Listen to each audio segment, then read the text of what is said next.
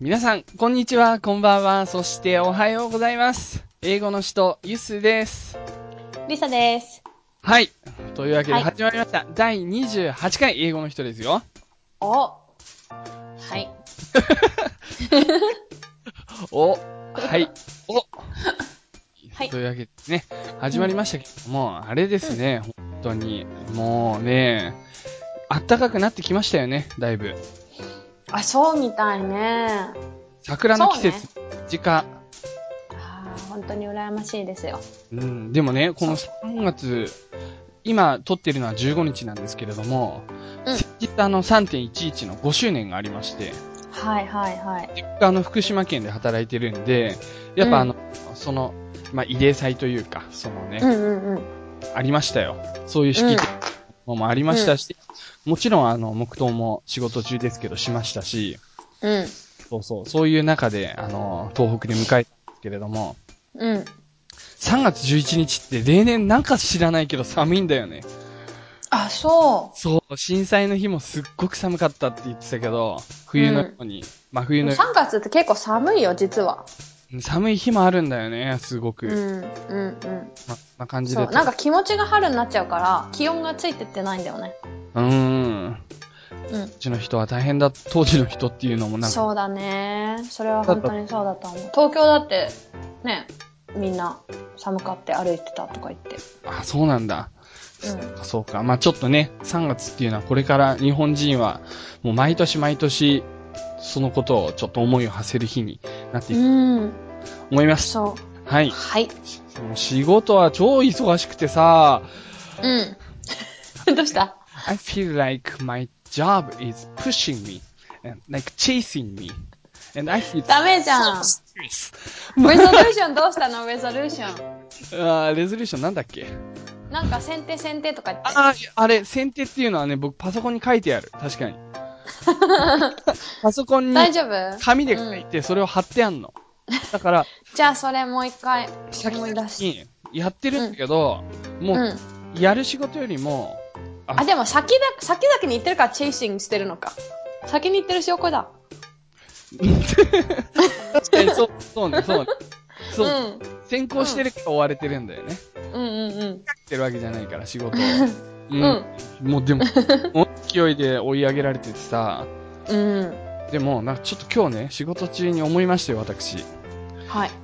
仕事っていうのは、うん。できる人に多く頼みたくなるものだというふうに 自分あ、でもそれあると思うよ。前向きに考えて、そううんが、そういうところでは信用があるから仕事こんなに任されるんだなっていうふうにちょっと感じました。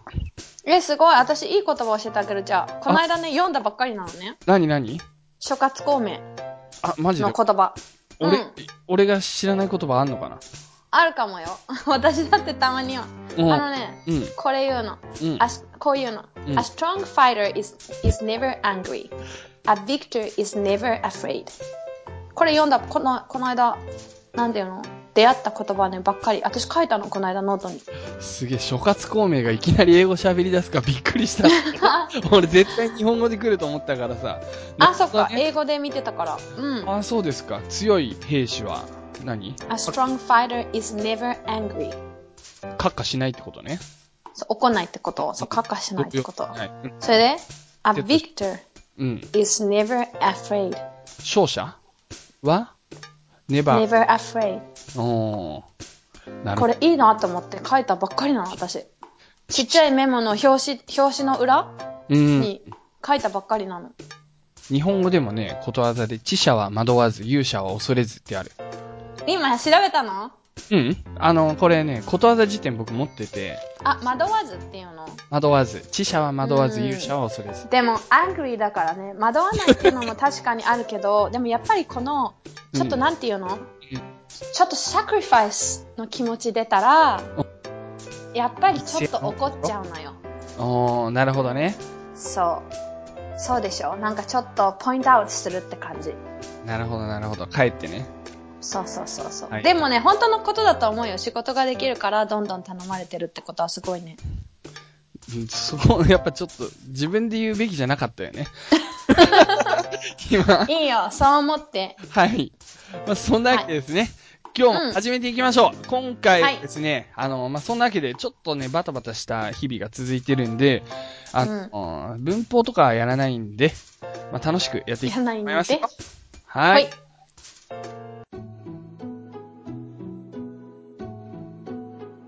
はい、世界とつながるインタビュー。 by リッサー。by リッサなの今回。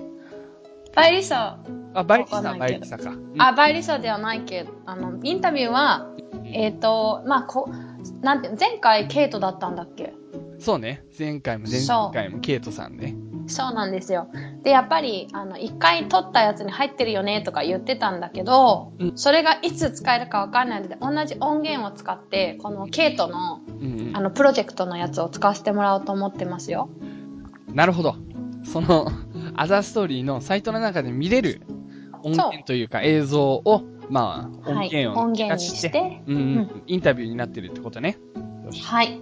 そういうことなんですけど、えっ、と、最初にちょっと言っておかなきゃいけないのが、えっ、と、そうね、最初にね、うん。あの画面だったら出てくるんだけど、質問とかちょっとこうカットしてるから、音源だけ聞いてては意味がわからいわかりづらいところがあるかもしれないんですけど、質問とか、そういうちょっとキャプション的な感じで、あの、出るんだよね。そうなの。そう、わか最初るわかる。に出てくるところっていうのが、うん、うん。エリアスっていう彼のことなんだけども、うんうんうん。 El- Elias is from Syria. He is 24 years old とか出てくるのね。うんうん。 So, then we met him six hours after he arrived to Kos in a plastic boat. うん。うん We asked him what he brought with him from Syria. で、 でその答えから始まります。うん。じゃあ聞いてみようか。はい。ワンワンシャルワンワンパトロンアンドフォーボクサーアンドトゥーサックスアンドマイペーパーマイマイフォンマイ Is there something you, you left behind you would have liked to bring with you? Everything. I can put all my family on bag and take it with me. It will be very. It's hard because I cannot see my family from now for maybe five years. I cannot go to, to go back. Five years. Five years. It's, it's half. It's half generation. Five years. Five years. And my father old and my mother old too.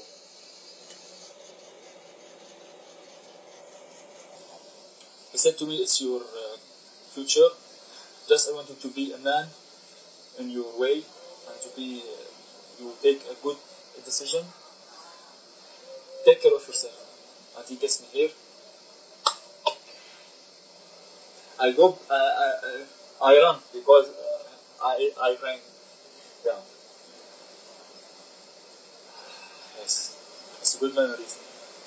This test gave you a lot of of uh, of power, of of love, of uh, relax. I feel my father and my mother and my family in my back. Push me to front, push me to front. And every every time my father tell me, uh, be kind with people, help everyone, everyone you can help. That's what he told me before I, I go from Syria. I just want my family and all the people in, Syria just know peace. And just to know that the humanity is the solution. It's just the humanity. The reason done for us yesterday, it was I don't know how, how to describe. He hugged us. Wh- Why? Why? That is humanity. That's what, what we are looking for. The country for me is not meaning some stones and some dust and some sea and some mountain. It's meaning for me. Every place respect me. Give me good life. Give me set me in peace. Give me my my my my hair. That is my country. and I will love that place as I love my last place. was Syria. Just I want to, to be with with a human. That's human. It's enough for me. We love Syria, but uh, the living in, in, in Syria is more than um, impossible.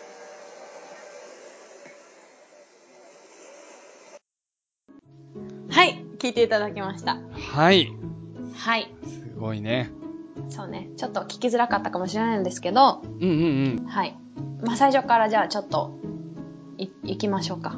うん。そうですね。まあ最初、そうね。彼が最初言ったのは、なんか何を持ってきたかっていうところから始まるんだけど、キャプションで、We asked him what he brought with, with him from Syria. まあ最初にも言ったけど。うん。これがあったので、それに対しての答えで、うん one t-shirt, one trousers, and four boxers. まあ、four pairs of だけどね、本当は。うん and two socks. うんうん。and my paper, my phone, just that. だから本当にあんまり持ってこなかったんだよね。なるほど。うん。やっぱりゴムボートでうん。着いたばかりのうん。時に聞いたからね、6時間前に着いたんだって。もう本当に最低限の、うん。あの、服と、あとは、そのドキュメント、ペーパーズそうそうそうそう。と、あと電話、それだけ。うん。うん。それだけ。準備万端みたいな感じとはもう程遠いね。ほど遠いよ。みんなそうなんだろうね。そうそうそう。もうだって、ボートにうん。みんな乗りたいからね。うん。スーツケースとか乗せる場合じゃないからね。そうだね。そう、いうことなんでね。もう本当にびしょびしょで来るんだよね。うん。そう。なるほど。はい。それで、ケイトが聞いてるのは、Is there something you left behind you would have liked to bring with you? うん。うん。何が持ってきたかったけど持ってこれなかったことあります？ものありますか？うん。答えは、everything。うん。言った。ね。うん。やっぱり全部持ってきたかったって。家族とかね、もう連れてきたかったしって。そうだようね。ん。で、It's hard because I cannot see my family for maybe five years. そうだね。もうざっくりともう5年は会えないっていう、そういう覚悟うんを。せざるを得ない。そういうし、だなんかすぐに次のボートで彼家族が来るとか、そういうのはもう期待できないような厳しい状況なんだ。そうねすげえ伝わってくる。そう。まあ本当に5年かどうかもわかんないしね。そうね。で私、友達に、デンマークに、あの、そういう形でちょっと逃げてきたみたいな子が友達になって知ってるんだけど、うん。彼女の場合はちょっと中国からそういう形で来たのね。うん。で、もう十何年、4年ぐらい、あの、家族と会えなかった。あそう。で、結構最近っていうか、一昨年か去年ぐらいに、うんやっとデンマークのパスポートができて、ー。うん。で、ビザを取んないと中国に遊びに行けないから、ビザ取って、うん。で、中国に遊びに行ったっていう。遊びにっていうかね。そうそう14年ぶりの再会を遊びに行ったっていう？あ、ごめん。あ、でもね、ちょっと待って。まあ、うん細かいことを言うと、まあ、その前にお母さんが遊びに来た。遊びにじゃない、会いに来た。ごめんなさい。ごめんごめん。そその前に。お母さんとか、あの、兄弟が会いに来てくれたってことはあったんだけど本当にもうそうか5年どころじゃなかったのね。で、そうか。この人たちは余計戦争で逃れてきてるから、うん。本当にわかんないし、で、彼もその後に言ってるのは、and my father is old and my mother is old too. うん。だからもう本当に、ね、向こうで生き延びれるかとかどういう状況かとも、かもわからないし、そうだね。そ寿命とかだってわからないしね。言う、ったら。そう、日本みたいに80。歳とかまで生きないよね。アフリカ、まあ、中東ちょっと何があるかわかんないからうん、うん。そう、確かに。ことなんだけど、それでちょっとキャプションが出てて、はいはい。あの、まあ、文字起こしを見ながら聞いていただいたらいいかもしれないんだけど、今回は。はいキャプションのところで、Four days before we met Elias on Kos, uh, he was in Syria. Mm, He shared with us what his father told him just before he, Elias left home って言ってるんだけど、うん。そこで彼が、He said to me, だから急にちょっと、あの、エリアスが違う話題に入ってるっていうのを多分感じた人はいると思うんだけど、うんうんうん。ここがそうで、He His- said to me, his father のセリフね。そう。うん。だから、まあ、he っていうのは my father said to me, it's your future. I want you to be a man in your own, own way. ごめんなさい。in your own way. だからもう、まあ、独り立ちして頑張頑張りなさいみたいな風に言われてっていうところが来て、Then he kissed me here って言うんだけど、確か額だったと思うんだけど、うんを指さしてうん。言うのね。I go, I run because I was crying. うんまあ go っていうのは I left なんかそういう意味？いやー、これは、本当に想像すると泣けてしまうね。そうそうそうなの。It's good memories とか言ってるけど、いやー、うんすごいね。そう。多分余計映像を見たら、うん。そう、文字起こしもそうだけど、映像見たらいいと思う。字幕ついてるし。うんうんうんそう。アザーストーリーのページに行って。うん。なるほど。そう。This kiss give, give you or gives you a lot of power of love and relax ってまあ言ってるけど、calm の意味ね。うんっていうところでお父さんとのエピソードをうん。うん。っていうところで、で、また違うちょっと場面っていうか、一回カットされてて、はい。まあ、thousands of Syr- Syrians flee their country every day. The risks involved in living are only equal to those who, uh, those of staying in Syria. だ結局、シリアに残ることと難民として逃げるっていうことは、やっぱりリスクはほとんど同じぐらいやっぱり危ない中で、うん。そっちのリスクを取って、まあ来たっていうことなんだけど、うん。で、それに続いて、まあ、We spoke to Elias about his dreams. だから、ちょっと、どんな夢がありますかっていう、うんけ答えが、I just want my family and all the people in Syria just to have peace. まあ、だから、みんなが、まあ、安穏に過ごしてくれることが一番の夢。うん。そう。で、彼が just to know this, the humanity is the solution. just humanity. まあこの間ケイトが言ってたのが彼のセリフだったけど、やっぱり、なんて言うんだろうな、逆に言うと、そんななんていうの、憎しみとかっていうことじゃなくて、ヒューマニティがソリューションなんだよっていうのを、かが彼の口から出るっていうのがすごい重みがあるっていうか、うん。もう本当に、まだ若いけど、急に内戦が起こって、なんかチャイはシリア行った時にもう本当に最高の国だったって、もう今まで行った中でトルコの次に素晴らしい、もう最高にピースフルで素敵な国だったって言ってたんだけど、うんそこでもう本当に見たくないようなうん、コンフリクト、もう内戦の、もう戦争が起こると全ての価値観っていうのがぐっちゃぐちゃになって、そうそう。略奪があったり、そう。性犯罪みたいのもあったり、まあ、そう殺殺し合いがもう当たり前になってしまったりうん。するわけだから、憎しみとか、そういうのを見た中で、そこで、今、そこで24歳のエリアスが、それでもヒューマニティなんだと、だからこそなのか、うん、っていうことだよね。そう。うん。なんですね。そして、when he arrived to Kos at, night, he was greeted by a local volunteer. うん。This experience made a big impression on him. うん。って出てきて、はいはい。で、彼が言ってるのは、うん。What the Gracian did for us yesterday. うんちょっと聞聞きづらかったかもしれないけど、そのギリシャ人の人が昨日してくれたことがっていう風に始まるんだけど、うん。It was, I don't know how to describe it. まあちょっとなんて言ったらいいかわかんないけどっていうことで、そのボランティアが何をしたかっていうと、うん彼が He hugged us.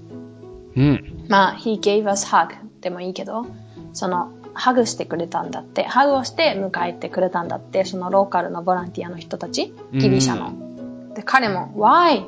なんでそうしてくれたんだろう?ん。うでもそれで That is humanity. That is what we are looking for.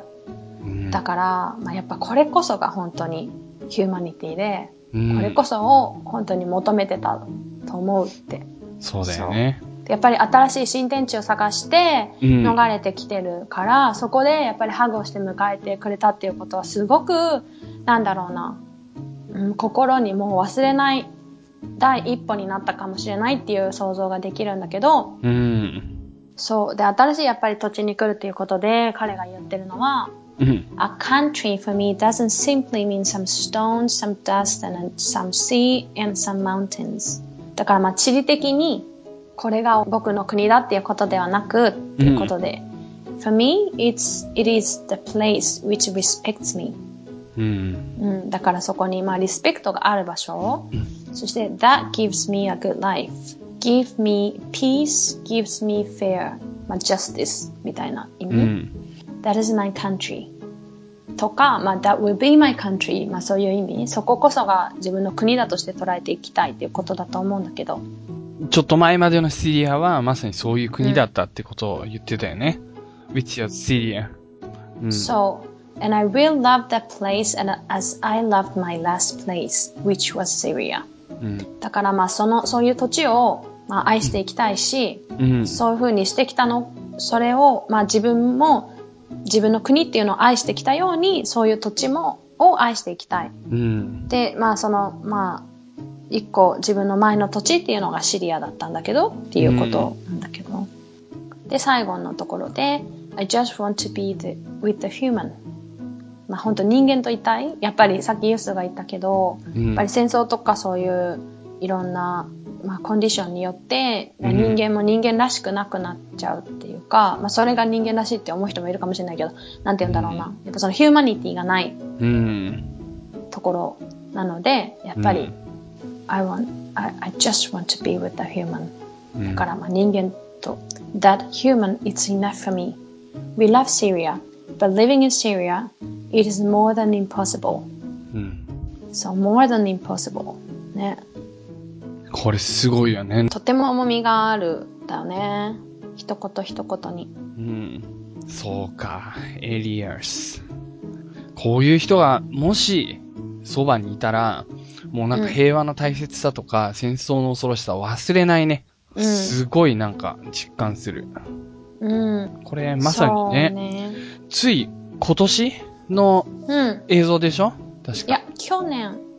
去年去年からもうこの難民のことがすごく、うん、あの、うん、ヒートアップしてて、うん、で、まあ、去年から本当にどんな政策、どんな国が取っていくかっていうのがすごい話題になってるんだけど。なってるね。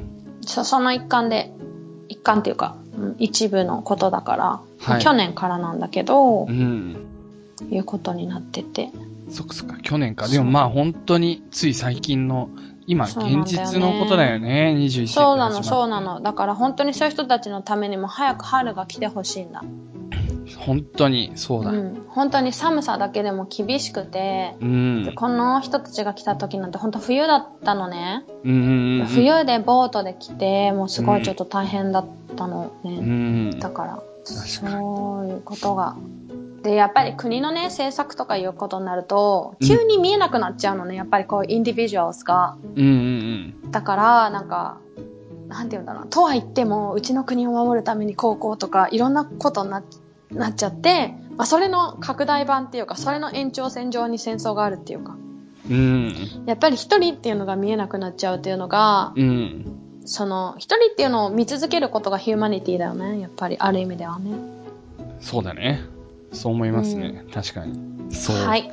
そうだよな。本当に、エリアスってこう名前がすごいさ、僕らの中にこう浸透する感じもとってもいいなと思って、なんか単純にリフジーとか、うん、あの、うんうん、シリアの人だっていうことだけじゃなくて、うん、うん、エリアス君っていう、で、こういう夢があって、うん、ね、そうなの。で、これ映像見てくれたらわかるんだけど、うんうんうん、その中で、なんかちょっと初恋の話とかもしてて、うん、そうだ。すごいなんか、うん、あの、大変でね、本当に生きるか死ぬかっていう感じなんだけど、うん、やっぱりその、ちょっとだけそういう、ちょっとラブの話とかしたら、やっぱりちょっと顔がすごいほころんで、そう、なんか、ああ、なんか自分のなんかファーストガールフレンがなんとかなんとかとか話して、うん、なんていうの、そこでまたすごいなんて言うんだろうな、人間らしさっていうか、うんうんうん、なんかちょっとさ、なんていうの、音楽とかカルチャーの役割と似てるっていうか、そういうちょっと、コンテクスト、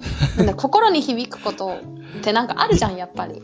わかるわかる。あの、うん。あの、今を生きるのやつだよね。本当にラブとかポエムとかはもう本当に人生そのものだと。本当生きるということそのものだ。more than sustain life なの。うん。そういうことです。はい。はい。じゃあ、以上、世界とつながるインタビューでした。 by リサでした。One, one four boxer and two socks. and my paper, my my phone, my just Is there something you you left behind you would have liked to bring with you? everything. I can put all my family on bag and take it with me. It will be very easy. It's hard because I cannot see my family from now for maybe five years. I cannot go to back. Five years. Five years. It's, half. It's half generation. Five years. Five years. And my father old and my mother old too.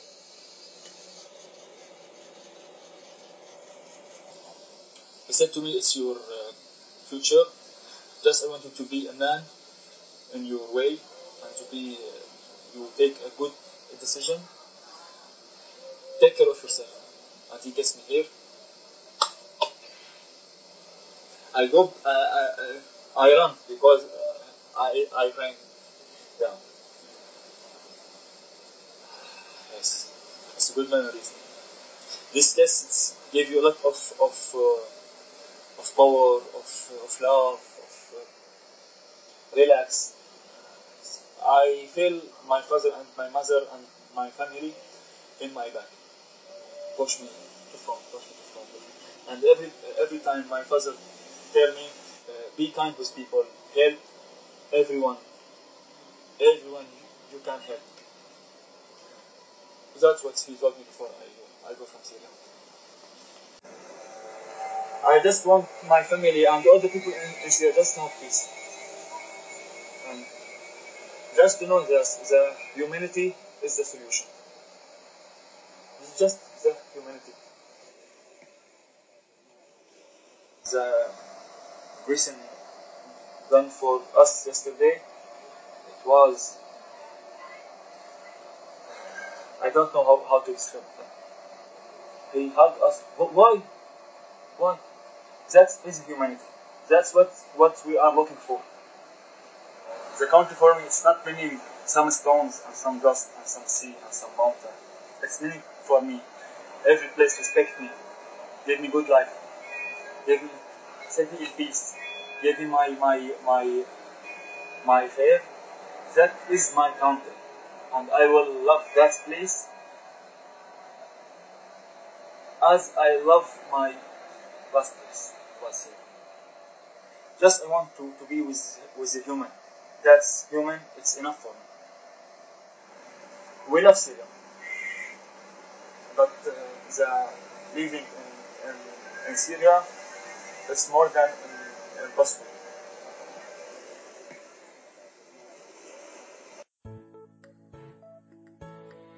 世界とつながると世界が広がるのコーナはいー。。はい。というわけでですね。なんだろう。いや、もう本当初に、めてのコーナーだけど。いや、本当にそうですよ。本当に。うんでもね、これね、ちょっとだけね、ツイッターでね、予告していたんですけれども、そうね。アメリカ大統領選挙。うん。これ今、2016年の世界の話題としては、かなり大きいものだと思うんですよね。で、ね言っても本当にスーパーパワーのアメリカですから、うん。アメリカがどういう大統領を選ぶかによって、僕らの生活にも何かしらちょっとした影響というか、まあ、ムードや雰囲気、世界の、うん。そういったものが多少左右されること、ところがあるから、そういった意味でもちょっと注目しようと。しかも、えらい今回、なんか、いつになく盛り上がってるような気がするのは僕だけ？いつになくゴシップ的に盛り上がってる気がするんだけど。なるほど、なるほど。でもなんか、その、なぜこういう現象が起きてるかっていうことについて、すごくね、なんか、今の社会をうん映し出しているものがあるなとうん。思うところがすごくあるので、そのあたりをですね、そうちょっとお話ししていきたいと思うんですけれども、本当にね、輸出、輸出の試験、これ完全に、はい。その部分についてはね、何かしらの意見については。で、まあその輸出の試験だけ述べてもしょうがないので、そもそもアメリカの大統領選挙っていうのは、どんな風に行われているかについて、ちょっとあの、順を追って説明していきたいと思いますよ。はい。はい。リサさん、結構詳しいですか？ちなみにい。やー、えー、ちょっと怖い、それ。いいよ、いいよ。普通に。普通に、そんな普通のことぐらいしか知らないから。アメリカは、一応あの、二大政党制なんですけれども。あ、それぐらいだったらわかる。何党と何党ですか？えーと、リパブリカンとデモクラティックでしょ？そうですね。共和党と民主党。うん。この二つですね。日本語で言うところの。それぐらいはわかるよ。うん。それぞれが、それぞれの代表をまず選ぶ選挙っていうのが、そうそうそう。今年の1月からずっと7月まで続くわけですね。で、うんその中で全国でいろんな、まあ、党員集会とか予備選挙って言うんだけど、そういういろんな、あの、選挙的なことをやりながらちょっとずつ選んでいくと。うんで、党の代表候補、大統領候補を決定した段階で、まあ、その二人がいろいろと論戦をしていく中で、ね。最終的に本選挙、全米でもう一度選挙をやると、その二人で。うん。その二人で勝った方が翌年大統領になると。うん2017年以降の大統領になると。1月だっけ？1月ですね。はそい。来年のね、?20 日？だった気がする。うん、そうね。合ってるあの、そうそうそう変そうそう。なこと言わない方がいいね。就任する日はね、2017年1月20日ですね。ははいさすがリサ、詳しい。詳しくない。やばいやばい。はい。ちなみにアメリカの選挙権って、大体何歳以上でしたっけ？えー、18? さあ18歳以上ですね。うんで、あの、アメリカ国籍、もしくは帰化した市民。帰化した市民も選挙権あるんですよ。はい。うまあ、そりゃそうかっていう感じもするけそうど。ですね。パスポート持ってるって意味だからね。うん。で、うんその、ただ、選挙するって言っても、選挙しますよって宣言しないといけないの。実は。うんこれ日本の選挙と違うとこだよね。自動的に送られてこない選挙のチケット。投票そうなんだ。それ知らなかった。そう、レジスタードボーターズになんなきゃいけないんだよね。レジスターしなきゃいけない。うんうんだからまあうんそういう意味では、レジスターした人は、大体選挙に行くからうん、なんかそそこでちょっとね、なんかね、投票率の計算の仕方がね、ものによってはそのレジスターした後の投票率を出したりするから、なんか偉いアメリカ高いなとか思う時あるんだけど、そもそもレジスターする必要があるっていうのがありますよ。なるほどね。細かい話だけど。あとは、世論調査とか、まあ日本と同じでたくさんやりますし、なんなら、大統領選挙の1年前には、ちょっとしたなんか、いあの、予備選挙みたいなやつを、予備選挙じゃないな。なんか、うーんとね、仮選挙みたいのをね、あの、やったりもするんだよね。そうそうそう。まあ、それはいいや。それでね。で、大体あの、4年に、大体じゃない、ごめん。4年に、4年に1回、うん。あの選挙っていうのはあるんですけれども、今年はまあ、そうですね、大統領のオバマさんが2期8年務めたので、そうなんだよね。そうですね、オバマ、バラク・オバマは。で、だから、今年は必ず変わると。もうこれ以上続けられないっていうことで、そうね。まあ、ちょっとね、話がね、詳しくなりすぎたんで、あの、大統領選挙にちょっと話を絞っていきたいと思うんですけれども、まずですね、えー大体の日程からいくとね、今年の2月1日にアイオワ州を皮切りに選挙を選んでいくようになってくるんですね。アイオワ州は党員集会って言います。で、うんちなみに党員集会っていうのは、地区ごとに党員が集まって、話し合いとか、投票でどの候補者を支持するかを決める集会なの。だ厳密に言うと投票とかをやったりもするんだけど、その前に集会でいろんな話し合いをするんだよね。うん。それであの、実際に自分たちのところから誰を選ぶかっていうのを決めるっていう。うん。これ結構面白いんですよね。だから予備選挙とちょっと違うんだよね。で、うんとにかく全米で毎年一番初めがアイオワなのでうん、すごく注目されてます。アイオワ自体はものすごいね、田舎の州で、そんなに人も少ないし、小さい州なので、そんなにそこで選ばれる大議員の数とかっていうのは多くないんだけれども、うんここで大きな流れが決まっていく。それまでの世論調査で人気があった候補が本当に実際の投票行動に結びついてくるのかとか、そういったところが占われるんですね。うん。で、これ今年どうでした？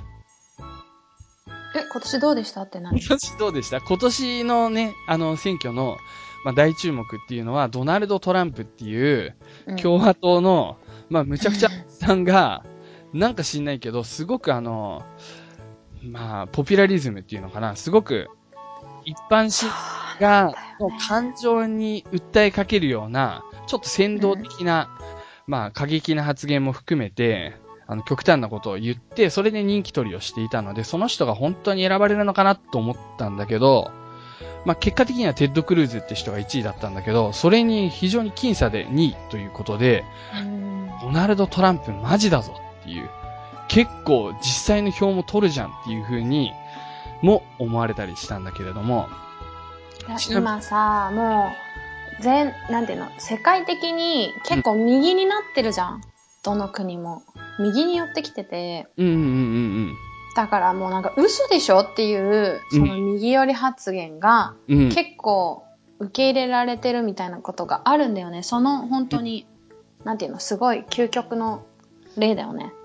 そうだね。もうこれ本当に日本もそうだヨーロッパもそうだし、まあアメリカなんかもそうなんだけど、うん、この、そうだね。もう、じゃあちょっとその話はまた後でしますけれども、これは本当にまさに、はい、あの大事なポイントです。今リサが言ったのは。はい。うん。で、ちなみに、じゃあちょっとここでさ、あの、今回の代表的な候補者についてちょっと説明しましょう。すごい。うん。じゃあまずあの、共和党ね、リパブリカンの方ですね。うん、これもう、まず一番ね、あの、世論調査でも人気があるのがドナルド・トランプさん。この人はね、トランプ氏はね、はっきり言って政治経験ゼロ。ちょっとね、大統領選の歴史で初めてなんですよ、実は。うん、今まで一度も政治家になったことなくて大統領になった人っていうのは、いないことはない。確か二人ぐらいいるんだけれど、それはどちらも副大統領とかをやってたんだよね。で、うん、全くの、単なる富豪？素人？単なる富豪？単なる富豪。っていうかさ、うん、私たまに、たまにっていうかなるべく朝ね、NHK のなんか、ニュース聞いてるの、うんうん、日本のニュースはどんな感じかと思って。うん、さら、ドナルドのことを、ドナルド・トランプのことをなんか不動産王っていう、つけてるんだよね、いつでも。はい、不動産王、ドナルド・トランプ氏とか言ってる気がする。あ、そうね、そうね。ちょっと面白いって思って。資産開発とカジノ経営っていうのが、まあ、この人の二大、そのビジネスマンとしての顔で、で、さらに、この人ずっとテレビ番組やってて、うん、NBC っていう放送局で、アプレンティスっていうなんか番組だったかな？なんかもうずっと MC をやってたんですよ。うん、テレビ番組の。で、もう、要はミノモンタみたいな感じ。でずっとお、もうお昼の顔みたいな感じで、まあ、うん、その番組よりやってるのかどうか知らないけど、で、そこでも、本当にね、いろんな一般人とかもこう登場する番組なんだけど、そこにダメ出しをするんだよね。ズバリ言うよあよ的な感じで。そう。で、決め台詞が You are fired! って言って、お前はクビだとか言って、みんな観客がブワーって盛り上がるっていうね、うん、そんなような、みたいなね。番組をずーっとやってたから、うん、だから人気があるんだよね、この人ね。うん、メディアでもものすごくテレビ出てるから、だからまあ、イメージ的にはミノモンタとビートたけしを足したような感じかな。確かに、ちょっと面白い、その視点。うん。そうそうそう。だからすごく有名なんだよね。で、あとは、トランプタワーっていうのがニューヨークのマンハッタンにあって、ここはあの、ヤンキースの松井とか、今だったらあの、田中のマー君とかも確かここに住んでるんじゃないかな。うん、そ有名人もみんなそういったところに住んでるような、まあ、六本木ヒルズみたいなやつだよね。うん、そういうのがあったり、まあ本当にそういった顔を持つ人ですよ。うん、ちなみにこの人さ、バックトゥザフューチャー2の見たことある、うん、うん、多分。あれのディストピア的な、あの、すごく暗いビフが、やばいことになってる、権力を手にしてしまった、あの、未来っていうのは描かれるんだけれど、バックトゥザフューチャー2で。あれ、2015年なんだけど、ちなみに。あれで出てきた、もうカジノ王みたいな、うん、彼。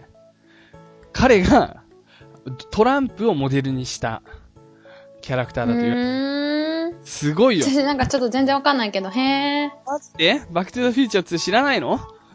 あの、ば、え、なんか、あれでしょ、スケボーみたいなやつで。そうそうそうそうそう。噴水のとこシュシュっていくやつでしょそうそう、それまさに2、2、2。えで、なんか、あの、お父さんとお母さんが恋に落ちるところに行くやつそれ、 one one one。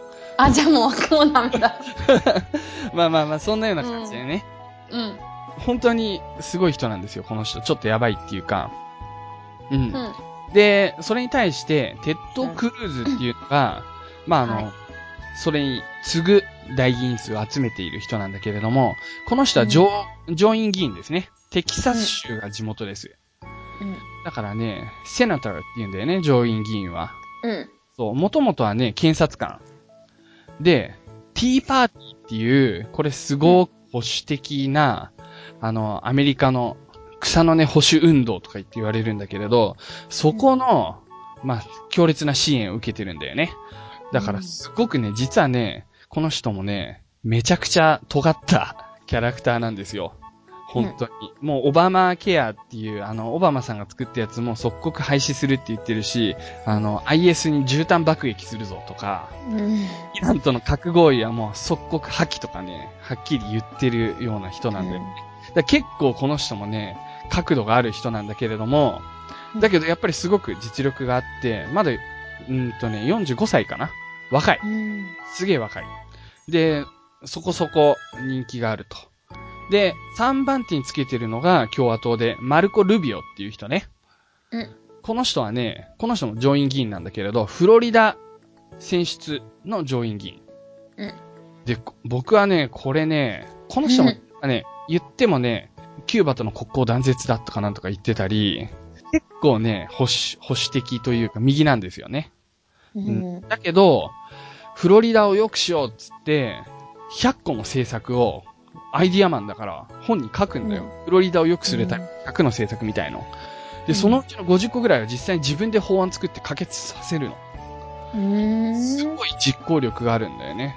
だから、共和党のオバマとかも言われてるんだよね。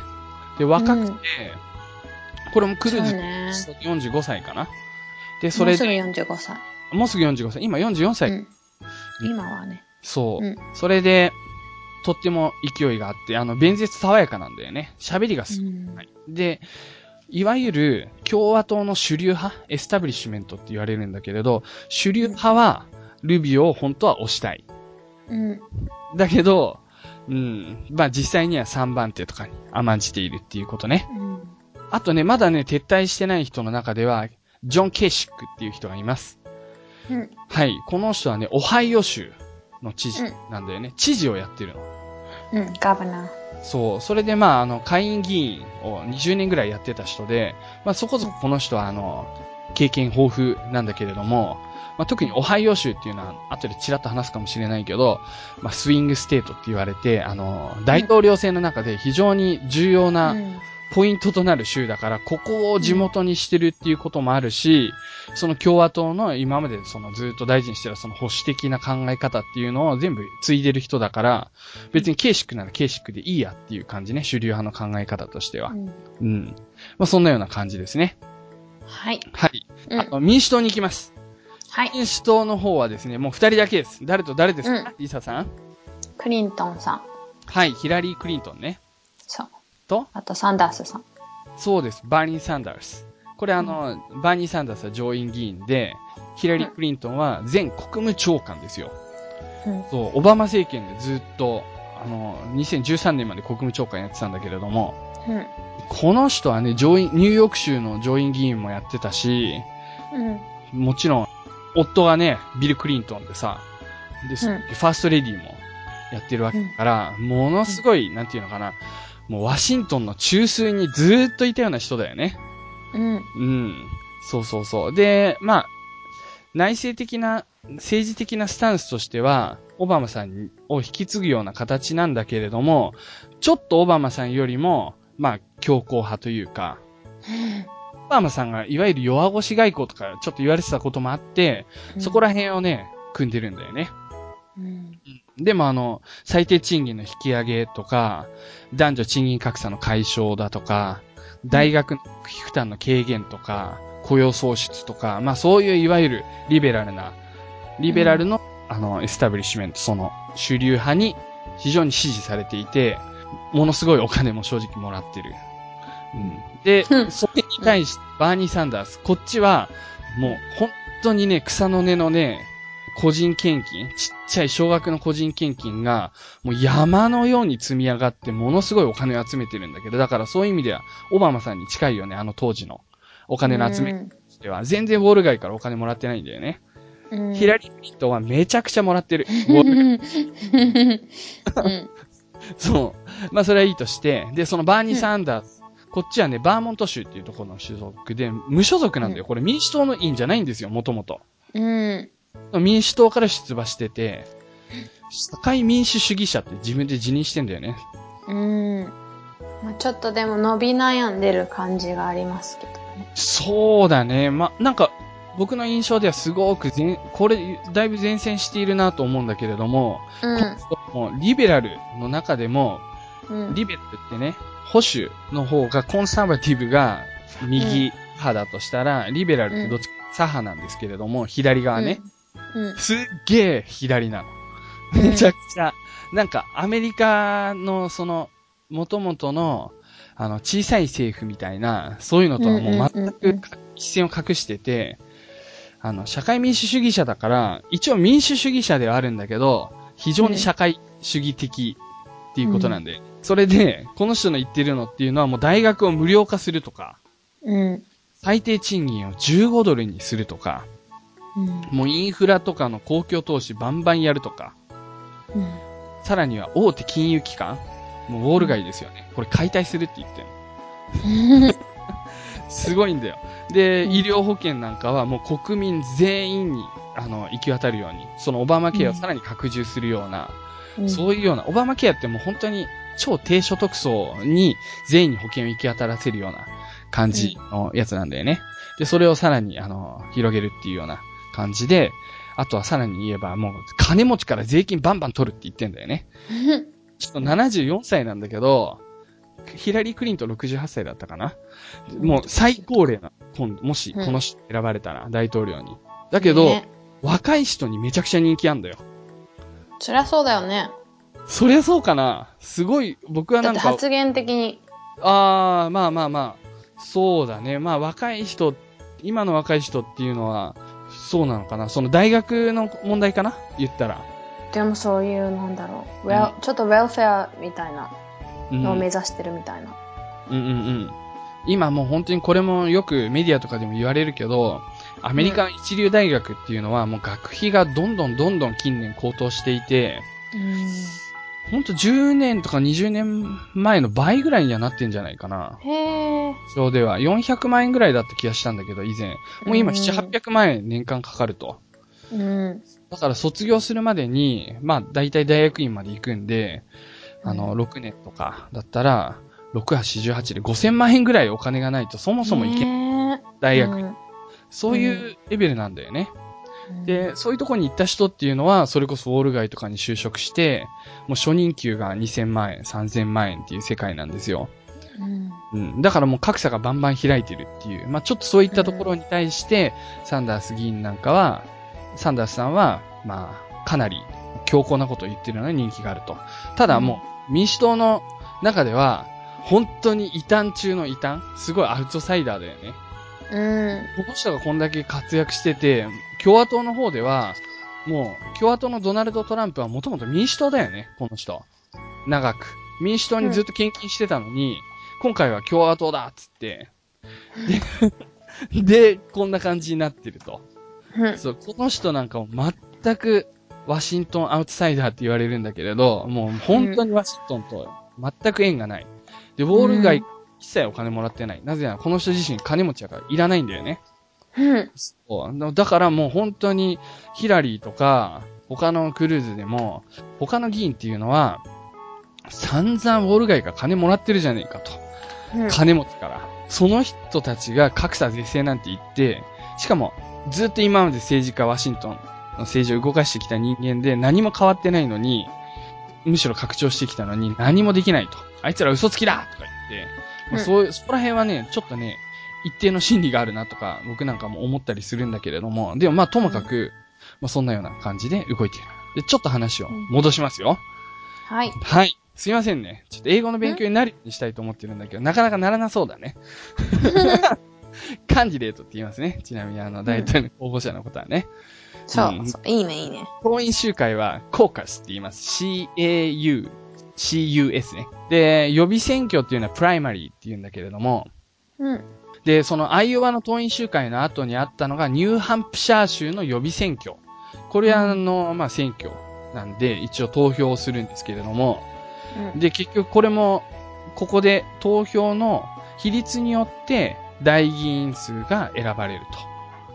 で、こなんかね、こ今言ってる大議員っていうのはその一般大議員っていう人なんだけど、この人たちは自由に18歳以上だったら、党員だったら誰でも一般大議員になれて、自分で申請して大議員になって、うん。で、大議員になるときに自分が支持する候補者の名前を書くの。で、党員集会とか予備選挙の結果を受けて、その州に、例えば、ヒラリーさんは12人、サンダースさんは10人っていう風になったら、その名簿の中から12人がこうやって選ばれると。なるほどね。大議員として。で、10人がそっちから選ばれて、その人たちっていうのは7月にある、その党の代表を決める選挙の時に、必ずその人の名前を書かなきゃいけない。拘束されるのね。うんそこについて言えば。だからもう、まあ、とにかく熱心な、その、共和党員とか、熱心な民主党員から、そういった大議員っていうのは選ばれてて、その大議員の数を取り合ってるっていうのが、7月までの各党の選挙だね。今やってるやつですね、まさに。うん。ちなみに、代表が決まるまで。うん。民主党の大議員って総数にして何人いるかわかりますか？何人ぐらいええー、わかんない。そういう家事的なこと。?4763 人います。全国で？全国で。うん。これの半分以上を取らなきゃいけないんですね。うーん、2382人ですね。これを取れば民主党の代表になれると。7月の全国あ、そっか。これか。へえ。うん。共和党はもうちょっと少ないんだけど、2472人の大議員がいるんですね。うんだからその半分が1236だから、1237人以上の大議員を獲得すれば7月までに、その党の正式な大統領候補になれると。だそれを今やってんの。そういう風にやっ、まあニューハンプシャーと、まあアイオワとニューハンプシャーでほぼ幕を開けるんですけれども、1月2月と。で、その後もネバダがあったり、サウスカロライナがあったりするんだけど、2月中に。うん。なんと3月1日、スーパーチューズデイ。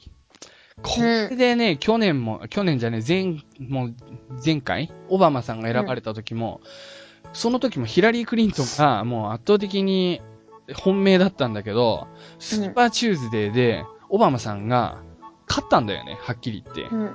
これで一気にオバマさん逆転して、その後の選挙に弾みをつけたんだけど、これどういうことですか？え？スーパーチューズデーどういう何ですかスーパーチューズデー、どんな火曜日ですか？ええー。うん。なんていうの？だから、みんなが、うん。さっきのプライマリーみたいなやるってことだね。そうそうそうそうその。時がスーパーチューズデーでしょ？そうなんですよ。ほとんどの州っていうか、やるっっていうの。ん。まあ、全部でアメリカ50州あるけど、一気に15州が同じ日にや行われるの。うん。だから前半戦最大の山場なんだよね。うん。で、その15州っていうのは、まあ、大きいところで言えばテキサスとかうん入ってるんだけれど、基本的にはそんなにね、フロリダとかそういう、マジで大きいところ入ってないんだよね。フロリダとか、あの、カリフォルニアとか、そういうの入ってないんだけれど、で、それで、今回はね、ヒラリーと、あと、トランプが、まあ、それなりに取るわけですよ。これで、まあ、ヒラリーさんなんかはもう、バーニー・サンダースに、に結構差をつけるんだよね。で、トランプも、もう完全に本命になって、あの、過激なこと言う人だから、言ってもこの人は、実際の投票が始まったら共和党員も選ばないだろうと思ってたのに、うん意外とこのまんま行っちゃうんじゃないかって本当にドキドキしてんの、みんな今。うん。で、3月、実は今収録してるの3月15日なんですけど、今日っていうのは、ミニチューズデー、ミニスーパーチューズデーっていう日なんですよね。今、あ、ねん。今日、そうだ、火曜日だ。そうなんだよ。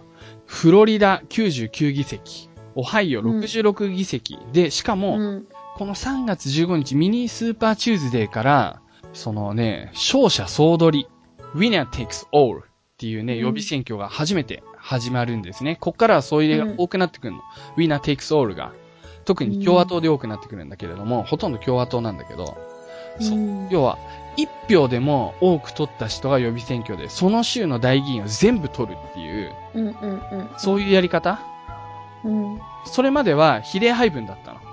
今までのスーパーチューズデーとか全部。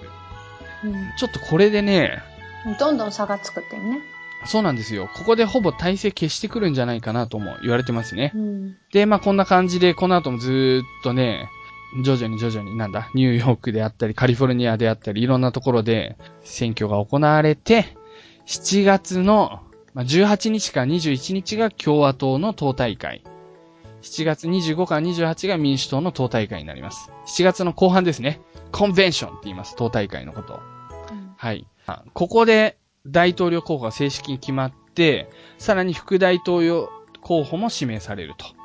うん。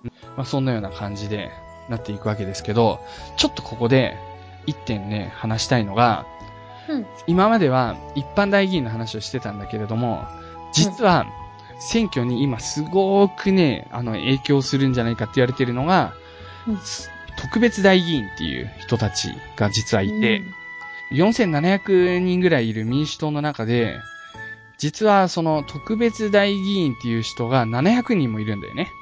うん。で、共和党は2400人に対して120人ぐらいいて、うん。比率にしては15%とか5%なんだけれども、まあ、15%も民主党のところでは特別大議員がいて、この人たちっていうのは、うん。あの、州知事であったり、なんかで、あの、上院議員とか下院議員なんだけれど、スーパーデリゲートって言われて、まあうん、デリゲートが大議員で、スーパーだから、まあ、うんその、普通の大議員を超越した権利を持っているって意味なんだけれど、うん。この人たちは、その予備選挙とか党員集会に、この結果に拘束されず自分で好きなように候補を選べる。うん。しかも、その7月の党大会の日まで自分で好きなように意見を変えることもできると。うん。ただ、選挙の世界どこでもそうなんだけど、もうあらかじめ自分はもうヒラリー支持派だよって言っておけば、ヒラリーさんが実際に大統領になった時に、そこは感謝されるっていうのもあるから、うんうんもうヒラリー支持派が、実はもうね、95%以上、うん。民主党の中で。だから、そのバーニー・サンダースとヒラリーさんっていうのは、今までの結果ではだいたい6-4ぐらいなんだけれども、実際には、このスーパーデリゲートがもうほとんどヒラリー支持を明確にしてるせいで、比率としてはすっ6対4どころか、2対1ぐらいうんなってる。すごく差がついちゃってるっていうのがうん実際のところですね。じゃあまあちょっとこのあたりがうん。これからの選挙の流れであったり、ちょっと候補者の紹介だったんですけれども、はじゃあちょっと注目したい人といえば、そのさっき言ったそのトランプだよね。結局。なんでトランプがこんな人気あるのかっていうと、どういうことだと思う？注目しなくてもいい気もするんだけど、逆に。とね、トランプはね、何を言ってるかっていうと、まずは、その、バリの頂上を作るみたいなこと言ってるんだよね。もう、メキシコ国境に、アメリカとメキシコの国境にバリの頂上を作ると。ウォールを作る、グレートウォールを築き。で、その、築くためのお金を払うのはメキシコだとか言ってすげえ喜んでるんだけど、とにかく移民をすごい厳しく排斥していくと。で、不法移民なんかはもうかなり厳しく追い出していくと。とにかくアメリカを良くしようと。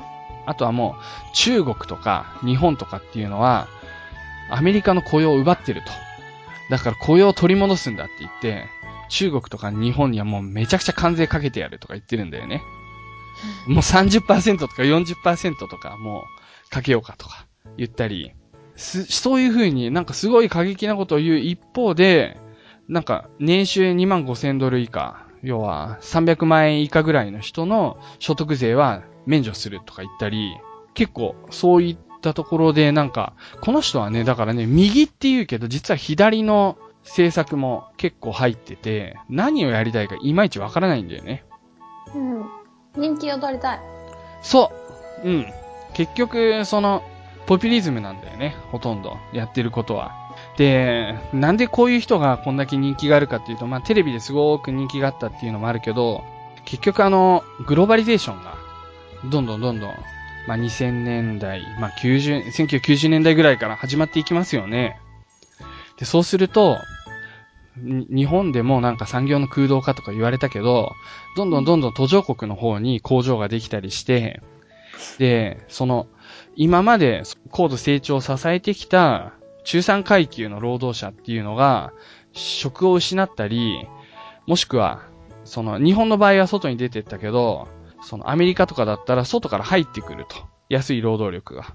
そうすると、プアホワイトとか今言われる人たちがすごいたくさんいるんだけど、うん、給料が下がっていくんですよ。うん。うん。オバマケアなんかも実はあれ、すごい貧困層への保険が行き渡るようにした一方で、実は中産階級の保険料が上がったりしてて、うん、うん結構、その中産階級、その中間層っていうのが、分厚い中間層が先進国ってあって、その人たちが良き市民として、政治っていうのの安定を割と支えてた人たちだったんだけど、NPO とか NGO に献金するのもこの人たちだったの、もともとは。だけど、この人たちがどんどんどんどん崩壊していって、そのうちの一部はお金持ちになるけど、ほとんどの人っていうのは、どっちかっていうと、プアーな方に落ちていってっていう、非常に鬱屈した状態があるんだよね。うん、この人たちが過激な発言とかを支えている。まあ、過激だとね、わかりやすいからね、一見。うん。なんか、ついていきやすいみたいな印象を受けちゃうことあるよね。そうだね。うん。トランプがそう、本当にそういう風にメキシコの移民とかを受け入れなくなったら、今度は結局、そのグローバリゼーションの中では、ちょっとアメリカ経済は、立ち行かなくなってくるから、現実的には難しい話ではあるんだけれども、一応今そんなようなことで、あの、人気を得ている。というのがトランプだね。でも、トランプの集会って今、ちょっとでも、あの、反対のプラカードとかを上げてる人を見つけたら、なんだあいつはつまみ出せ !get out of here! とか言って言うんだよ。get out! get out! get out! とか言って、みんなで大喝采になって、その人を白人の警備員が、あの、女性でも男性でも、本当につまみ出しちゃうんだよね。でもなんかそればっかり今ニュースになってるでしょ。うん。これ、本当にね、すごく、これから先メディアとかでもさ、そういう風に、うん、なっていくよね。だから、ちょっとね、トランプはね、ファシスト的なところが若干ある。あの、思ったよりあるなって最近思って、若干危機感を覚えています。うん。なんか、うん。はじめは意外となんか、うつけなふりして信長じゃないけどさ、結構なんか、本当にこの人って、あの、したたかにやるかなっていう思いもあったんだけれど、あの、下手に中東とかの戦争とかも全然首だ、口を出さないと、首突っ込まないと、いうことを言っていて、うん、まあアメリカさえ良ければいいみたいな言い方なんだけど、まあね、どうですか？リサさんいろいろと思うところありますか？まあその人に関しては本当に、うんうん。ちょっと、お結構オービアスなのに、みんな、うん。やっぱりすごい支持されてるっていうこと自体ちょっとなんていうの？うん。結構、やばいねって感じあるけど。うん。この人本当にね、ジェンダーとかに対してもそうだし、あとは、その、まあ、白人至上主義とまでは言わないんだけれど、でも、はっきり言って、すごく、その、なんだ、レイシズムみたいなところについても、非常に感覚としては薄い、あの、悪い意味で薄い人なんだよね。で、結構そういったところとかも平気でそういう発言とかをしちゃう。あのね、なんか、Facebook とかでも今、結構、あの、アメリカまあヨーロッパにいるからかわかんないんだけど、結構アメリカのことを冷ややかに見てる、まあ、人が多いのね、やっぱり周りで。で、結構なんかこの、結構みんな今、ドイツだったかかどっかから出てきたなんか写真が、すごい結構回ってて、それがなんか、こうやって書いてあって、なんか、America, you might call this an election. But the rest of the world is viewing us on your IQ test and it's not looking good って言ってるのね。うん。だなんか、ほんとちょっとある意味それっていうか、もうちょっとなんか、カモン、カモンってちょっと思う時もあるけど、でもやっぱり実際いる人は本当に必死に、やっぱり変わってほしいって思ってる人もいっぱいいると思うのね。うん。うん、その一方で今日のなんかインタビューみたいなこともあるから。うん。いいやちょっと頑張ってほしい。本当にね、でもなんか今までの政治が実際にすごい格差を作り出していて、不満がすごくある層が多いっていうのも現実で、で、その人たちから見ると、もうこんだけわけわかんないことやるトランプみたいのが、俺たちのヒーローだみたいな感じになってて、で、メディアとかが叩けば叩くほど、俺たちのトランプが叩かれてる。じゃあ俺たちはこいつを守んなきゃみたいな感じで、余計に全然そのメディアとかがすっごい反トランプのコマーシャル、キャンペーンを打っても全然効果がないみたいな。そんな感じで来てるんだよね。まあね、そこはちょっとその目先のね、うん。何がなんか justice and justice のことだけど、うん。そうまあ見守って、見守っていくっていうか、うん。ね、まあ、どうなってるかなっていうふうに、にアメリカの外からちゃんと見とくのも大事かなと思うので、こうんのポッドキャストで取り上げれたことは良かったかなとそうですいねう。感じですかね。これはもう本当にあの、日本もヨーロッパも構図としては近いものがすごくあるから、うん。だこれは本当によくよく見といた方がいいし、その本質っていうのをどこにあるのかなっていうのは考えたり、あの、それこそ議論したりするっていうのはすごくうん。面白いと思いますよ。今日はちょっと本当にね、すげえね、うん、まとまらない感じでマニアックなところまで話をしてしまいましたけど、本当はまだまだ話したいことがあります。うん。maybe 次回。次回はちょっと本当にまた話させて。はーい。はい。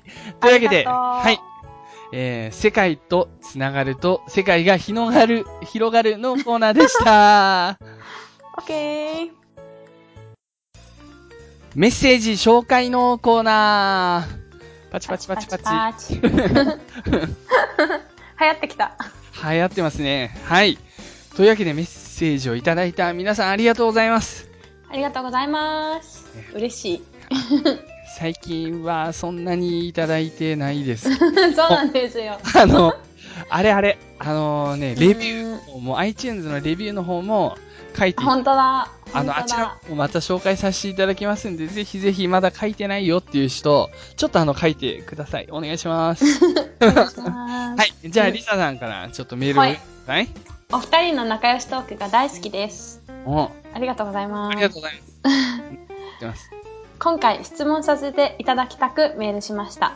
はい私は日本在住で日々英語の勉強はしているものの、一切英語を話す機会がなく、うんこのまだ、このままだと話す部分はあまり変わらないよな ごめん、変わらないよなとうんうんつね常々思っており、英会話教室、特にオンライン英会話にずっと興味を持っています。この話すっていうスキルが伸びないよなーっていうふうに思ってる。そう、勉強そういうところですね。はいはいはい。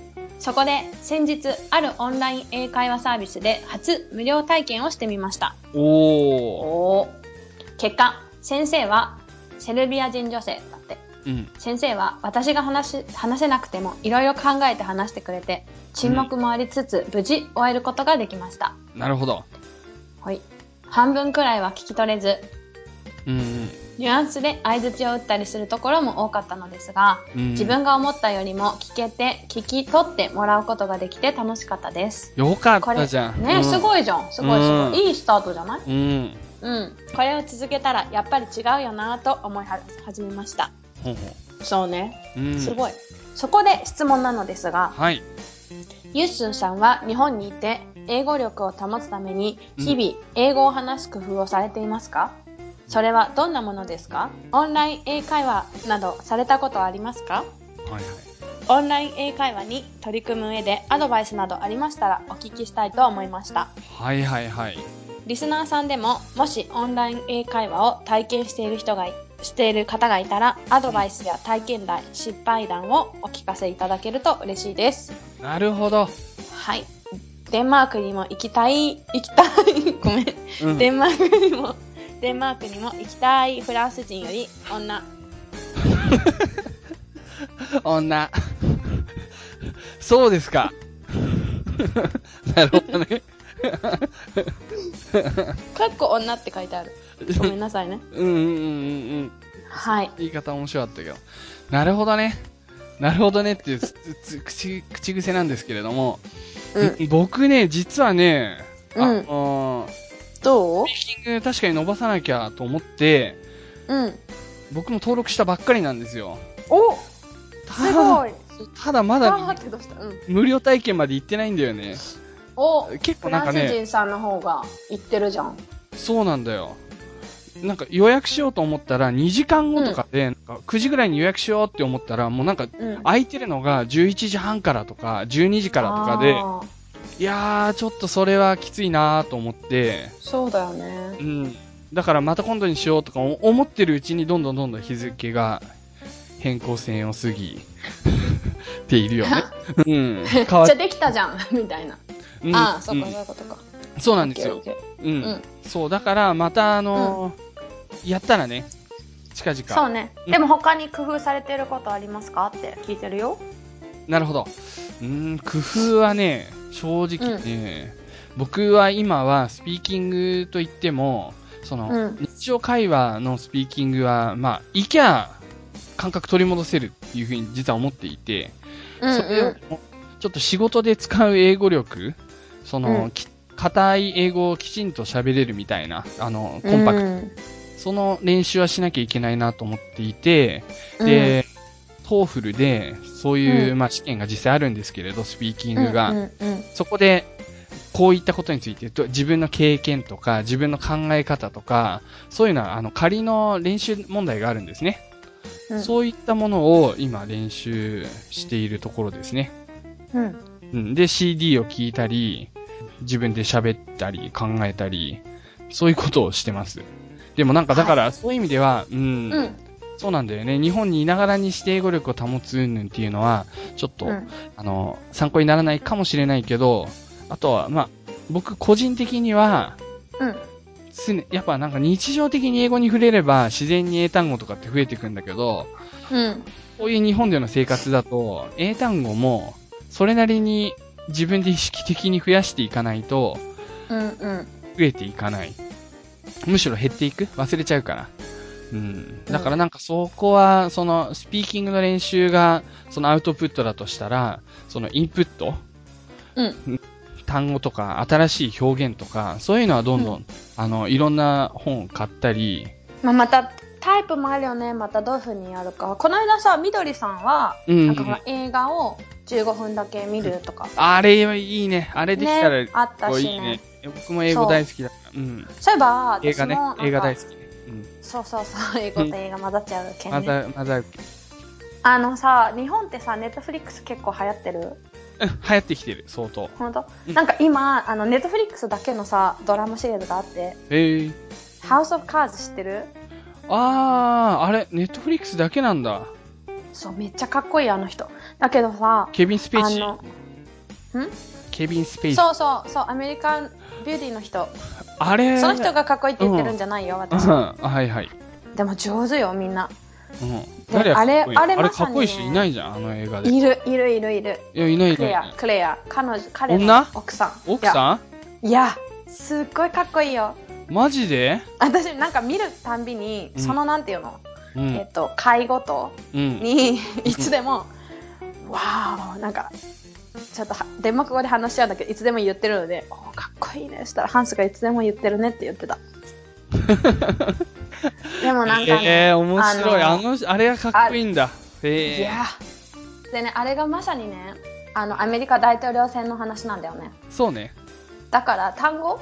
あの今日今日話してた内容についての単語全部あそこに詰まってるけど、うん。めっちゃちょっと難しいと思ううん。英語なるほど、なるほど。確かにあれはもう急にケビン・スペイシー、まあ主人公だけど、うんそう、大統領補佐官みたいなことをやってるような人なんだけど、急にくるっと振り返って画面に向かって、あそうそうそう最初それめっちゃ違和感あったんだけど、あーあれをも、そういうところがちょっと新感覚だよね。上手だからさ出てる人たちが リサ超上手っていう、すごい重要視するな。上手じゃえ上手じゃない？大事じゃない？演技が上手ってなんか結構僕ね、あのーアメリカのあ映画とかドラマってみんな上手いって思うんだよね。あそうあとは、もっと言えば、日本の俳優だと、うん。ちょっとオーバーな演技とかが、こんな奴はいねえよとか思う。あ、それがないからじゃない？アメリカ人だと、ないから。うん。うんあ、いるかもあ。ある、ああるけどね、下手な人とかめっちゃ。うん、そうかそう Oh か。no って思っちゃう。うん。え。ー、そうなんあと。ね、うんうん。あの、勉強の仕方についてなんですけど、続き、はいはい続き。もこもこさんね、とっても長く書いてくれたの。新、うん根節丁寧なメール。すごいよ、このメール。全部読みたいんだけど、読むとそうえらい。読んだら多分一つのコーナーになっちゃうから、うん。あの、そこの勉強法をね、彼の勉強法について書いてあるんですよ。はいはいもこ。もこさん。今、イギリスに行ってるね、ちょっとね。そう、今ちょうど、なんか2、3ヶ月行ってるんじゃなかった、そうそうそう。なんだけども、うんもこもこさんのうん。私のえ英語方法、勉強方法についてうん、ちょっと触れさせていただきたいと思いますって書いてあって。うん日本にいる時に実行していた勉強法は、独り言を英語で言うというものでした。うんかなり怪しい感じがすると思いますが、実際に行うのは、英語で言いたいことを即座に言うための頭のトレーニングで、もし口にする出す、口に出す場合は、個室にいる時や 周囲に誰もいないことをか確認しながらに実行していました。だって、なるほど。確認する瞬間結構怪しいかもしれないよ。はい。英語で何かを表現する機会は通常日本で生活していると相当に限られていますので自分が考えていることや目の前で起こったことなどをすぐに英語でアウトプットするのに大変有効だと私は考えています。うんえー、とちょっと変わった方法だとは思いますが実実践で使える一言目をとりあえず喋るという感覚で第一歩目が踏み出せるような気がしますのであえておすすめさせていただきますってことなんだけどなるほど。もうこれ、僕、どっかで喋ったことなかったっけ？これやってるよっていう話。あるあるで私もこれ結構好きなの、好きっていうかいいと思うのやるやる。うん。そうそうそういい。よねこれこれが一番、あのーどこでも誰でもできる。で、うん口から出やすくなるなるなるなる。で結構あこれってなんて言うんだろうっていう、うん瞬間が増えるよね、うん。わかるわかるわかる。その、もう、喋ってる時に、詰まったりするから実際に、ああ、俺この単語知らないとか、あ、うんこの言い回しちょっと、さ、こういう言い回しのは良かったとか、うんなんかそういうのちょっと反省してもう一回言い直してみたりとか、ねそそれこそこのラジオが始まる前僕これずっとやってましたね。うんうん。おじゃあ英語で。感じですかね、そうですね。実際には別に英語でペラペラこの番組で喋ったりしないんだけど、なんかオープニングトークを英語でやるような感覚でずっとあのシミュレーションしてました。うんそういうこと、なんかだからそういうシチュエーションで、例えばなんかあの家族と今度会ったら、こういう話をしようとか、うんそういうのを練習してもいいかもしれないですあね。とね多分自分から口から出した言葉が、みうんうん自分の耳から聞こえてくるのもたまにあった方がいいと思うんうんうんうんうん。そうだね。ううん意外に私の発音いいって思うんじゃない？そうかな。その逆も逆も多々あるだろうけど、でも、うん。意外にいいかも。そうね私は逆の方が経験してるからちょっとわかんないけど、うん、あのねなんかね読んで、ボニョボニョボニョって読ん読んでみるより英語のものをなんかそういう風に話すような設定で口に出した方が実際使えるよねあー、なるほどね。そうだね。うん、うんうん読むよりその方がいいと思う。今でも、リサなんか、普通喋るときってゴニョゴニョとか言うんだけど、今、リサボニョボニョって言ってる。初めて聞いた。ボニョボニうんでもゴニョゴニョって言わないじゃない？なんて言うんだっけ？ョ。ゴニャゴニャむにゃむにゃ。うん、もう言わないことはないね。オッケー次次じゃあ、はい僕からも、あの、一通メールを読ませていただきますよ。はいリスさん、リサさん、はじめまして、聞くと言います。こんにちははじめまして。はじめましてガーデニングしながら、ポッドキャストを聞くのが私の最高のリラックス方法です。すげえ、もういいじゃん。この番組には、たびたびプロジェクトの番組を聞き漁るうちにたどり着きました。おーよかったうん。私はオーストラリア在住13年になります。すごいね。おー同じぐらいもう、ほとんど、同じぐらいかな年ああ、ごめんね移動、移住した年月とかを考えるに同じ年ぐらいかもしれないねってことね。うんそうかもね。番組内の英語インタビューは、友達との日々の会話に近い感覚ですんなり入ってきます。うん番組内の英語インタビューね。うんうんえーそれよりも、何よりも、私がこの番組を大好きになった理由は、リサさんの日本語の出てこなさっぷりです。英語にどっぷり使っていると、日本語を話す場面に、どうしてもルー大芝感が出てしまう。例えば。先日のことですが、うん。ちょっとマイクロウェーブのコンテーナー取ってくれる？ホットだから気をつけてよ。っていう感じ。ちょっと待って、私そんなんじゃないと思うんだけど。マイクロウェーブのコンテーナー取ってくれる？だからアテンションしてよ。みたいなこと。あーうん。be careful かな。なんだろう。終わっちゃうとか。うん久々に会う家族には必ずダメ出しされます。気持ちもわからんでもない。うん。でも、もう戻れないのです。なので、さんの話を聞いていると、あるあると妙なし親近感を持っています。今日も出まあ。嬉しい、じゃ本当にたくさん出てますよ。もう編集でだいぶカットしてると思います。あ。あ、でもね、なんか、何こいつって思ってない人がいるっていうのが分かったから嬉しい。あー、何こいつはそんな わかんないけど。いかまあ、そんない。なに優しい人たちがいっぱいいるから、そこまでじゃないかもしれないけど、あの、緊張感ないんじゃないかなとか、ちょっと、そうそうまあ、この人じゃないまでも、なんか意識しすぎじゃないとか、うんうん。こと、人はいるかもしれない。え、マもジなの？しかしたらそれによって、リスナーさんを失ってたこといっぱいあるかもしれない。いや、そ私の言動により。それはないと思うけど、ない、ないかもしれないけど、うん。確かに、ほんとそういうレベルだから、リサの。うーん、そっかへこんだ でも、でももう戻れないのですって言ってるから、キックさんが。そうそうそう。戻れないんだ。俺すげえだ。これで、やっぱなんか、ね、俺もうん気づかれたわ。そうか。よかった。助けられた、キックさんに。はい。こんなはい。感じ。まあ、番組を続けてくださいね。ユースさんのポジティブトークも好きですって書いてくれる。はい。ありがとうございます大好き。ですって書いてあるよ。ありがとうございます。ポジティブ。今日ポジティブだったかな冒頭から、すげえ本ね当。結構ちょっと。でもネガティブなことをポジティブなトーンで言えるユースはポジティブって意味だよ。そうか。ありがとはい。うございます。以上ですね。とりあえずメール紹介させていただきます。はいすげえもな。こもこさんの長いメールもまた折を見て紹介させてもらいますよ。もこもこさん、ありがとうございます。はい。折に紹介していきましょはい。う。というわけで、以上、メール紹介のコーナーでした。はい。エンディングです。エンディングです。えー今回もですね、田村博明くんのすべては今日のためにに乗せてエンディングやっていきます。はい。はい。どうですか、リサさん、最近は？最近ね、なんか、あ、そうそう。まあ、めっちゃ花見に行きたいっおー、花見にね。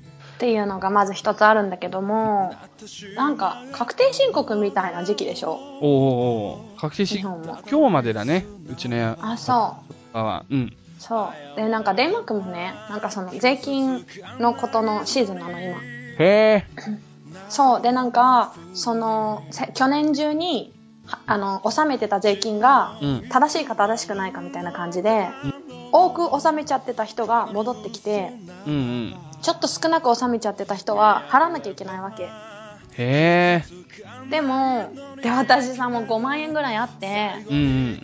ゲーって思ったんだけど、え、足りなかったってこと？そうなの。足りなかったの、なぜか。わなんちょっと、なんか、足りなくて、そして、なんか私多分、あの、ちょっと、フリーランスとかの仕事もあるから、ちょっと、あの、アップダウンするから、うん。去年のをなんかベースにして、大体払ってると、うん今年のなんかその収入に合わせたら足りないとかあって、5万円分収入上がってたと。若干。なのか若な干そうなのかな？なるほどね。でも、でもなんかずらしたりしたんだよ。収入がこうなるだろうっていうのをやって、そこに対してまた間違ってたみたいで、私の読み方も甘かってうん。のかな？わかんない。でもとにかく5万円払わなきゃいけないってなって、もう嘘って思って、うん。でも、で、しかもハンサ5万円戻ってくんの。なるほど。悔しい。まあ、悔しくないけど、よかった。トントンぐらいってことか。同じ。でもま今のあいいや。感情の整理つけたね、早い感じで。別に本当は悔しくないから言ったけど。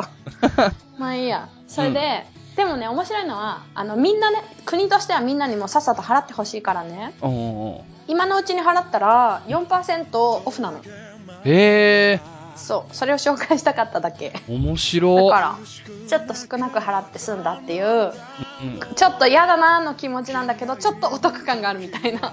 うん。なるほどね。そういうことです。確定申告って英語ではファイナルリターンって言うんだって。ななんか普通はリターンなんだね、基本的には。まあだからそれがプラスリターンかマイナスリターンかっていうことだよ。本当に。そうか。そ。う。まあこれでもういいよ。おもうやったと思ってうん考えない。もう足、後ろは向かない。まあでもなんか、それ逆に申告しないと追徴課税とかってあるじゃないですか。プラス何パーで払わなきゃいけないっていうう。ん、そうそうそうそう、あるある。だからなんかすごい、その差が大きくなるね。そう、だから本当払うべきののマイナス4%でいいよって。へえ。そうなんそうだ。いうこと。ちょっとお得な気分になるでしょでも結局ほぼほぼ5万払ってるから。その今あるおと思ってたお金から急に5万消えるっていうね。そう、4%だから2000円か。そう。で、ちょっと、うんまんまと、お、うんちょっとお得って思ってる自分に気がついた瞬間みたいな。いやー、これ面白い。面白いでしょ？うん。結構大変？それ、申告自体は。全然大変じゃない。あ、そうなんだ。うん。なんかオンラインになってんの？それともオンライン、オンラインでできる。へえ。うん。まあ、対面してもいいけど、うんうんオンラインでできる感じです。ね。もう、もう、もう、いかん、深められないよ、これ以上。終わり、この話は。あ、すごいね。そうやって話できるんだ。そっか。うん。そんな感じですね。はい。そんな感じですね。ああ、もう本当に忙しい日々がね、皆さん続いたりする年度末だと思いますけれども。はい。うん。あとはトーフル受ける方もいるんじゃないの？トーフル受ける人って俺あんま聞あ、いどっち？トイック僕はトーフル4月に受けます。でしょ？はい。そういう人いるんじゃないの？あ、いないか。いたら本当にもう頑張ろうよ張ってほしいって言おうと思ったんだけどで、うん。トイックが5月末に新しいスタイルに変わると言われていて、おうおうおうそれは僕早速受けるつもりですし。じゃあその前にやるか。うん。そうだね。まあ、その後になるかもしれないね。こういう風に変わったよっていう感じで。あ、そっか、体験談的な？そうそうそうそう。だからぜひぜひ、です。うん。あの、皆さんも5月30日だったかのトイックはぜひぜひ一緒に受けましょう。はい。それでは皆さんさようなら。さよなら。この番組は、バックパッカーを応援する、たびたびプロジェクトの提供でお送りしました。はい、中略。そこで、ある先日、間違え斬新。なるほど。中略も斬新だったけど。た。読んでるとわかるでしょ？どうやって間違えたか。はい。OK。これを続けたらやっぱり違うのや。違う。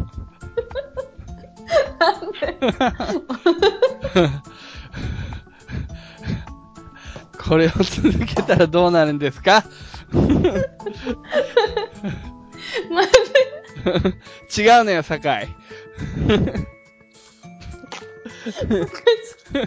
もう涙出てくる。だから長いメールリスキーなんだよな。リさんに。面白いけど。もう一回。面白い、ありがとう、面白いって思ってくれて。俺、はい。声を殺し笑ってたよ。うん。分かった、すごい分かった。それがすごい面白かった。気づいた？あ、気づいたんだ。すごい気がつくよ。なんかさ、よし、この間歌川くんと3人で話してた時も、うんここ笑ってるでしょって言って、一個。ある面。白かった。本当にあんだよね。なんかもしかしたらそのまま続けるかもしんないから、うまく 立ち直って転がらない、転こけないでさ、い けそうるだよね。かもしんないなと思うから、すごい、なんか、わくこう我慢してくれてるのが、笑っ、その温かさに、ちょっと、逆に受けちゃうんかい。そう。ごめんね。うん。で、アドバイスなどありましたらお聞きしたいと思いました。はいはいはい。うん。まあ、こんなもんでいいんじゃないの？そんな言い方ないわ。そんな言い方ないわ。違う違う。うんあの、じゃあ、ここここにつなげる一番最後のとこにね。はい。はい。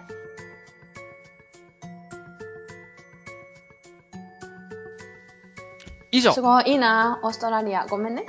以上でいいよ。オーストそうだね。オーストラリアいいよね。うん本。当に。今夏だもん。そうか。あ、もう、もう秋かな。なるほど。南半球ってことね。ね。でもなんか冬もさ、日本と寒くなんないんじゃない、ね、でもどこによるよね。どこかによるよね。どこで、なんだろう。またヒントが載ってないことに。そうなんだよね。言ったってダメだねアメリカもすっごいヒントなかったし、そう、ごめんごめん。そうそうオッケーオッケ。ー年ぐらいまで限定してもらっても大丈夫ですよ。はい。はなんだ？そうん。うこっそり教えてくれてもいいんじゃないですか？うん、いいじゃないですか？とか言って。いや、わかんないけどさ、もしかしたら同僚とかに、あなたが書いたって思われたくないとか、そういうの気にされてるのかなっていうのをちょっとああ、そうだね。一瞬思っちゃっ三読は読まないので、ぜひぜひお願いしますとか言って。た。うん。うん。そうそう。はーい。はい。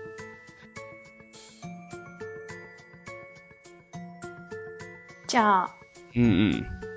じゃあ大統領選の話つ、やだやだやだ、もういいよ。ウケるんだけど、ユス。ちょっと待って。ああそういえば、うんね、よく、あの、これについて後で話すって言って話し忘れることがすっごい多くて、あ、だか、らる。それだけ、ちょっと、うんあの、処理させて。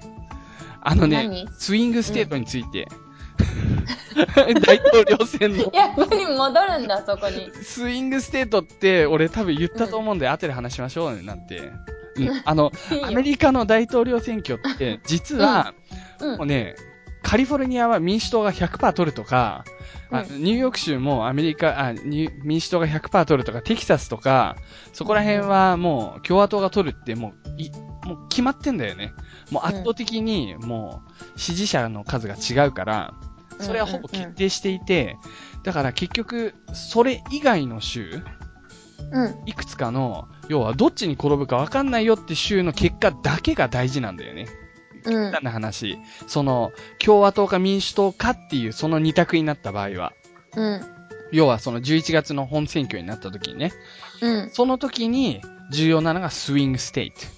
うん。ね、スイングするっていう、右に左にスイングする。うんどっち、青、青と赤って言うんだけど、赤が共和党で、青が民主党なんだけど、Red and うん Blue States なんだけど、そうそうそう、Purple States とも言われるね。だからその青とうん混ざってるかどっちに転ぶかわかんない。うん。そう。で、それ代表的なのが、オハイオとか、フロリダとか、アイオワとか、ネバダ、ニューハンプシャー、うんノースカロライナ、バージニア、コロラド。うんなんかそこら辺が、あの、激戦と言われているところなんですけれども、うんちょっとそれをね、うん、ちらっと話そうかなと思ったけど。お、うん。そうそうそうそう。はい。取り越し部分で。うん。しょっちゅうあんだよね、こういうのね。うんうん。